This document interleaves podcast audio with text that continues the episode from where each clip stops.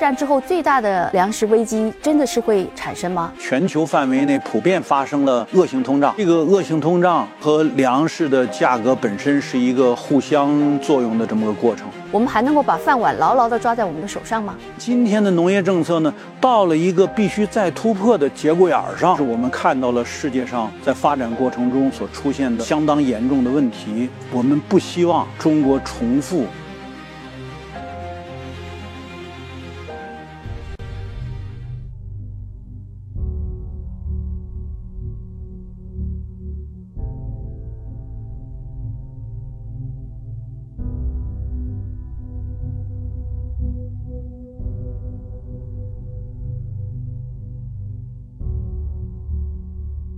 联合国在今年的五月份出了一份二零二二年的全球粮食危机的报告，警告说人类将会面临二战之后最严峻的粮食危机，三点四五亿人口的缺粮甚至死亡。当时这些数字出来以后，您讶异吗？所谓的二战之后最大的粮食危机真的是会产生吗？和上一次二零零八年、零九年那次粮食危机稍有不同，就是加了个疫情影响。因为二零二零年疫情爆发之后，全球化最大的挑战就是供应链，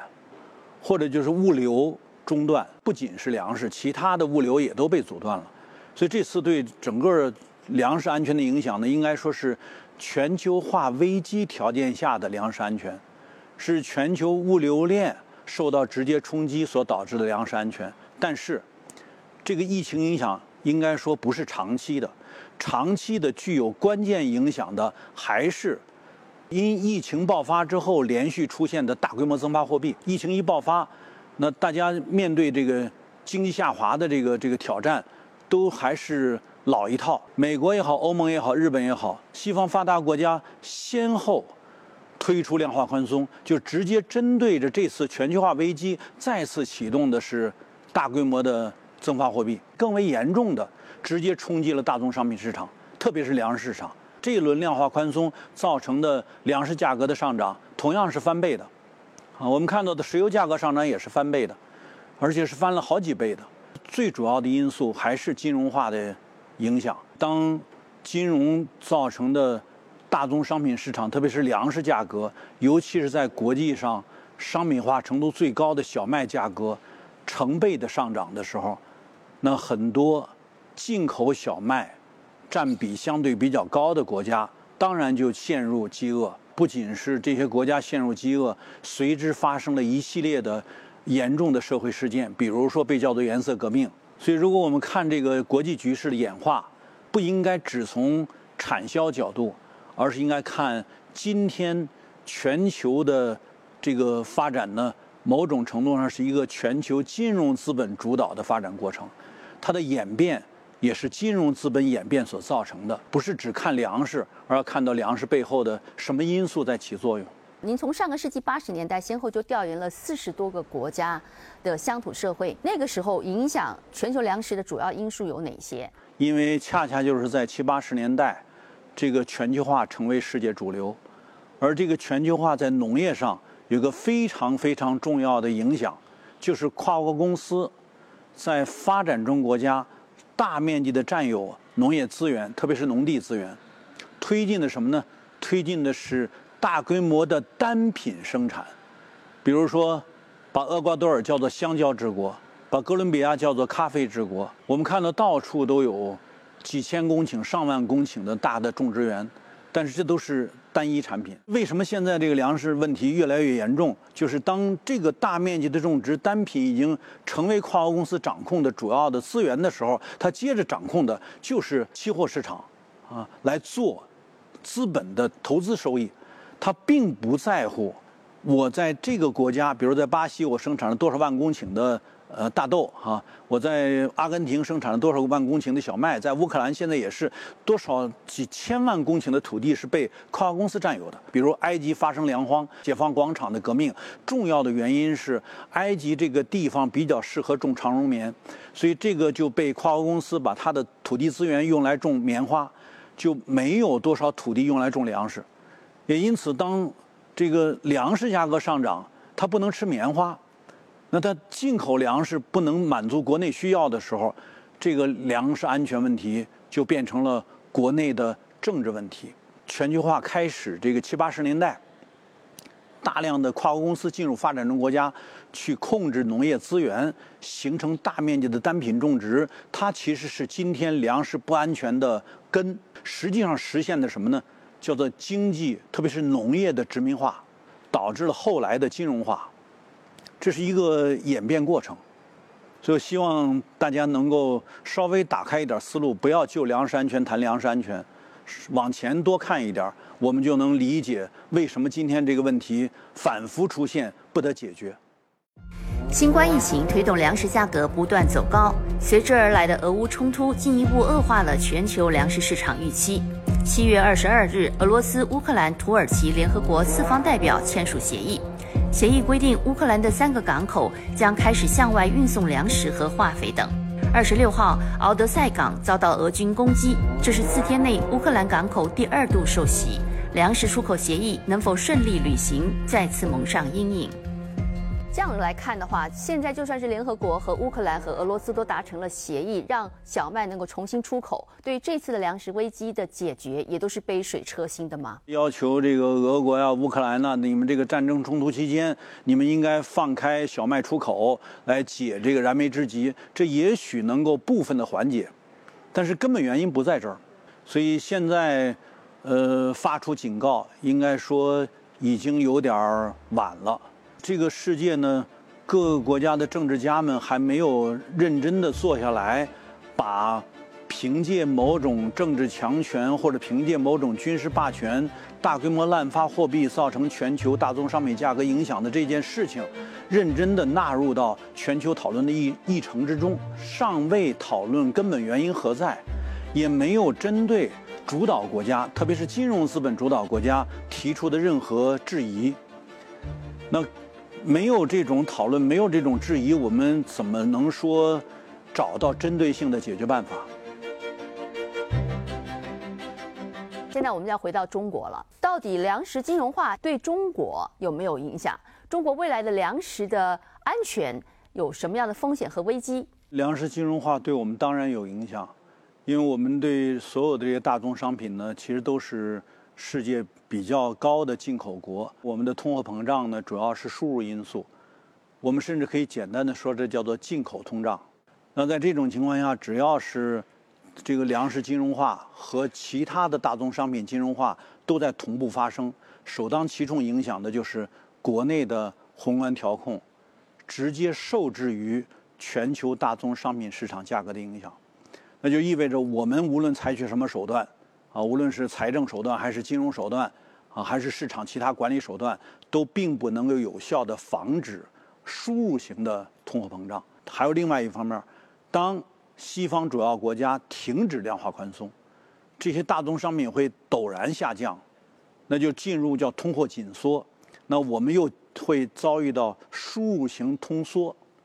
从输入型通胀到输入型通缩，这个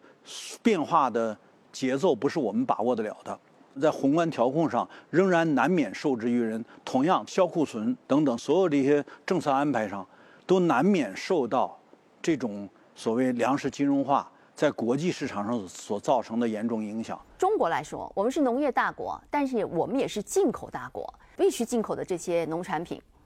和我们自己能自产的农产品，这样的结构是不是合理的？全球的粮食危机之下，我们还能够把饭碗牢牢地抓在我们的手上吗？从农业进口总量来说，中国是应该算比较高的吧。嗯，但是如果从主粮的进口来说，那现在主粮呢就是玉呃小麦，呃稻米加上玉米，呃三大主粮的进口，我们算比较低的。因为我们维持在主粮进口的比重上呢，不超过百分之五。就是说，基本上我们吃主粮应该问题不大，就是都在自己手上。我们碗里头的面或饭基本上是有了。就是这个意思。尽管中国用全球不足百分之九的耕地养活了占世界五分之一的人口，但高度的机械化和化学化也给粮食安全带来了隐患。二零二一年，中国农业机械保有量大约是二点零六亿台，同时中国也是世界上最大的化肥使用国。中国的粮食安全的部分，有什么还要特别关注的风险和危险？就是因为这些年大家都劳动力金贵了嘛，于是乎一方面当然是机械化，另外一方面呢就是化学化。我们可能这种机械化的方式、化学化的方式维持了相对比较大的产量，这两化都和我们现在遭遇到的全球化解体的这场大的危机有直接相关。比如美国人曾经说过嘛，啊，要这个断掉中国的海外贸易结算。如果发生某些事件，很可能人家准备好的制裁措施呢就。出台，并且不是一个国家，是人家一个联盟一起出台制裁政策。那这对我们来说呢，恐怕就有很大的影响。今天我们在全球化的这个条件之下所形成的中国的这种农业方式，啊，你恐怕从电视画面上经常能看到，呃，多少大型联合收割机在田里边开，呃，画面很美，但是它意味着高风险。我曾经在2005年去过。朝鲜，它就是这个，因为机械没有石油了，啊，这个苏联解体之后，俄罗斯不能向它提供石油了，它又遭到美国和西方的封锁，它的拖拉机大部分都趴窝了，所以它原来是高度机械化的生产，啊，一旦没有机械了，它的人口又是百分之七十进城了，那有百分之三十的劳动力用手工劳作是不可能养活百分之七十城里人的。于是朝鲜就进入饥荒。那您有没有什么中时之后该怎么采取措施的一些建议？那你要减少，就得有配套。如果是在完全机械化的条件下减少化学品的使用量，就意味着产量会下降。那我们现在看到，已经有些科学家在试验中做到了完全不用化学品，然后让有机农业的方式导致这个。呃，粮食的产量不下降，但是有机农业呢又需要跟现代技术结合，比如说微生物技术，然后以这个微生物的菌群结构来支撑生物的生长过程。所有这些呢，应该说需要一个渐进的技术的不断呃提出，然后不断试验、不断替代，逐渐的去减少。所以我们现在这个领导人提出的是生态产业化、产业生态化。已经形成的这个粮食产业，它应该尽可能转向生态化。这就又进一步要求的是，在这个领域中的各个利益群体大处着眼吧，呃，认同宏观形势的紧迫性，主动的、积极的参与到调整过程之中。呃，当然这也很难，因为这需要大家调整利益，所以需要我们做更多的工作吧，把这些。现在潜在的风险提出来，呃，而不是讳疾忌医，使得我们的真问题提不上来，这个讨论呢，也就很难真正做到。那对策呢，恐怕也就往往难以到位。自一九九五年以来，中国城镇化水平一路飙升，但也造成了严重的农村空心化问题。根据中国社会科学院的数据，迄今为止，中国三亿农民进入城镇，农村住宅闲置率平均是百分之十点七，每年荒耕地将近三千亩，累计荒地已达三亿亩。农村里头近两亿的农户或农民是吃铁租，然后又拿国家政策补贴。去种田的人拿不到相对的呃保障或好处，这个问题怎么解决？所以农村所谓空心化，某种程度上是人为的。我们把大量的教育资源和医疗资源集中到城市，农村事实上缺医少药，也没有呃学校，那就迫使农村中的妇女儿童啊也进了城市，去帮助三四线以下的城市或者县城去消化过剩的房地产。所有这些东西都是人为的，乡村小学几乎都被关闭了。名义上是教育质量在县城好，但实际上，啊，是迫使你在县城买房子，才能让孩子在县城上学。现在最大的问题啥？就是你刚才说的一个概念，就是两亿农户吃铁租的问题。即使他们已经进了城，甚至有些地发达地区哈。人已经出了国，啊，但他仍然没有放弃在家里的那个承包地和家里的宅基地，所以呢，所有的优惠政策哈，只要是以户为单位下发到农民的卡上，那他就有家里的亲友带他持着那个卡，可以得到这部分好处。这其实是用国家的补贴强化了农民以土地，就哪怕多么有限的土地，他也是在收租的。那当你这个吃租权不变，并且可以长期变成一种相当于是基本保障的时候，那没有谁愿意放弃自己家里的基本保障，因为实在不行我还回得来，我还有这个老屋可以住，我还有有有个哪怕是一亩两亩地，也能保障一家人的基本的食物安全。一方面，他对外他可以随时租租。但你去看，越是发达地区的农户，他越是不肯长租，那就意味着搞一点集约化的经营就难上加难。因为你要搞集约化经营，你一定要投入啊。但如果你只得到一年的租期，你怎么投入啊？嗯，所以很难。这也同时造成了相当多的土地的弃空撂荒。比如说，那些土地集中在山上，划到山上去以后，你同时你为了要农民那点。宅基地要它的建设用地，你又集村并镇，把农民都集中到集中居住的那个楼房里去了。那你怎么让他从楼房里再爬到山上去种那个基本农田呢？你每天给他开班车，你还是让他这再加上那个山上他也不不移机，他没法使用机械化，你就得用好劳力，对吧？那家里剩下的又没多少好劳力了。所以这样呢，就造成了越是沿海发达地区，越是大城市郊区，它的基本农田就越难以真正实现基本农田的工程功能，反而内在的那个吃铁租的问题，倒凸显出来了。所以我们客观的看今天的农业政策呢，到了一个必须再突破的节骨眼儿上。但是大家从教科书出发，或者从原来的意识形态出发，往往是很难调整，寸步难行。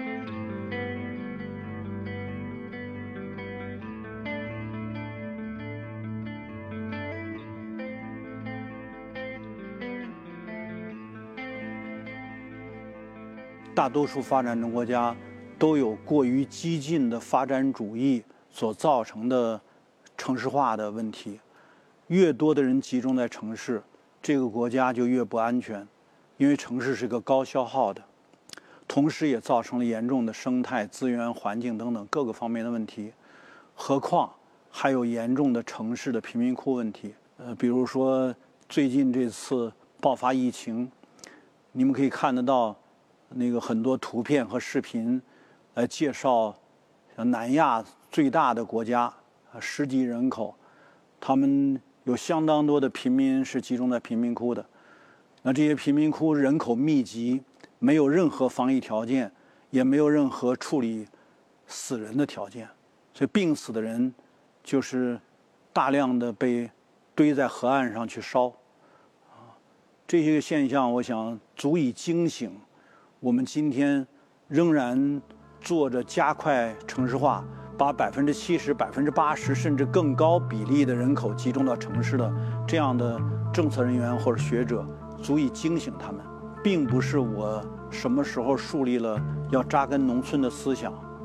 也不是我在感情上特别倾向于某一部分群体，而是我们看到了世界上在发展过程中所出现的。相当严重的问题，我们不希望中国重复上述严重的问题，所以才不断的提个醒，试图做一点善意的改进。城市人到乡下去，现在看起来很多的方式就是去做民宿啊、文旅啊。难道这真的是文明建设，或者是说乡村建设的另外一条必由之路吗？我们这些年其实是为了消费拉动增长，哈，我们某种程度上是在鼓励消费主义，把消费主义几乎推向极端。那有没有可能从我做起，从我身边的人群做起，我们改出消费主义？我们作为消费者有一点自觉性。能够去多多少少承担一点安全责任，哪怕是只有一亩地。我们从二零零七年、零八年就开始提出就是购米包地啊，下乡去跟农民结合，我们预付生产费，我们不要让农民承担全部风险，我们跟他分担风险。作为消费者跟生产者共同来分担风险的条件下，能不能有点粮食安全的这样的呃保障？所以这个已经做了十几年了。比如在平南县啊，这个平南县我们当时在那儿搞的叫做“我在平南有亩田”，我在那个呃交了钱给村里边。请村里边帮我维护它的生产，插秧的时候我亲自去插秧，这样呢就带动了一些有点网络效应嘛。这样呢就在一年的时间里边把撂荒的耕地恢复了四千多亩。啊，这个就是短短的一年时间，过去大面积撂荒了嘛，对吧？现在有所恢复，我不认为它是个很大的数，但它只是在一年的时间里边形成的一个动作，缓解它的。弃耕撂荒的这个问题，让大家都来付预付生产费，让农民来恢复耕作。目前看呢，应该说作用还不小。就各地不仅是福建哈，各地也已经开始了。在我们在推进现代化农业的时候，您不支持的是像加拿大或者是呃美国这样的大农场的模式，您比较推崇的是日韩的这种农业模式，扩大外部规模来提供服务这种方式。日韩农民的人均收入。是城市人均收入的一点六倍。他们农民尽管人很少了，只剩下三百八十多万人口，啊，而且大部分属于老龄人口，但是这些人得到的收入呢，应该说大大的高于城市的平均收入了，那样。所以从这个角度来看呢，它是一个有效的缓解城乡差别、防止发生规模性返贫的制度体系。日本和韩国他们都是把优惠政策直接下达给。综合农协的，在我们今天来看呢，就叫做综合性的合作社，啊，而不是给个人。通过下达给综合性农协，它才能够啊形成外部的规模收益，才能有效的反哺给这些直接从事生产的农民。所以它这个体系就是你的公共开支对于农民的补贴，通过综合农协来下达是有效的。其实。它的农业安全，特别是质量安全，啊，相对于一般的这些其他发达国家来说，水平要高得多。我们举个简单的例子，美国是最现代化的国家，嗯，大农场农业规模化、集约化等等。但是美国最大的不安全表现在什么？全国百分之六十五的肥胖人口，啊，也就是说，用大量的催肥的结果，实际上导致食品影响人的。呃，健康，那当然这些演化成的疾病也就是非常严重的。那你在日韩很少，它是相对人口健康水平、人均寿命水平等等各个方面都远高于西方发达国家的那种那种农业方式，啊，所以我们客观的看呢，应该说中国作为东亚国家，啊，借鉴日韩模式。因地制宜的发展农民的综合的合作社事业。您会希望您未来中国的农村，中国的新农村应该是一个什么样的一幅景象？我们希望将来的农村不再被大家以为是一个落后的地方，而是我的生命价值得到最好体现的地方。我们也希望将来不再区分谁是城里人，是乡下人，啊，大家都是人，都是中国人，嗯。而且都是一个追求可持续发展、追求绿色增长方式的人，尤其是随着数字经济哈网络化的发展，你在哪儿都会有一个和现实世界能够有效融合在一起的虚拟空间，让你能够同时感受到你在乡村和在城市的那种那种环境，啊，你可以任意拼接你的你所需要的环境，然后当你回到现实中的时候，这个现实对你也是安全的。也是可靠的。将来的这种这种发展，我觉得会随着元宇宙技术啊这样的不断的提升哈，我们会有一个新的发展空间。我希望大家在那个空间中会有更多美好的憧憬。我想呢，大多数人说到农民的时候呢，往往会以为这是一个职业。啊，那接着呢，会有人说，他不仅是职业，他还是身份。那要我们说呢？农民是个历史，农民是个文化，农民是中华民族文明长期传承的最主要的载体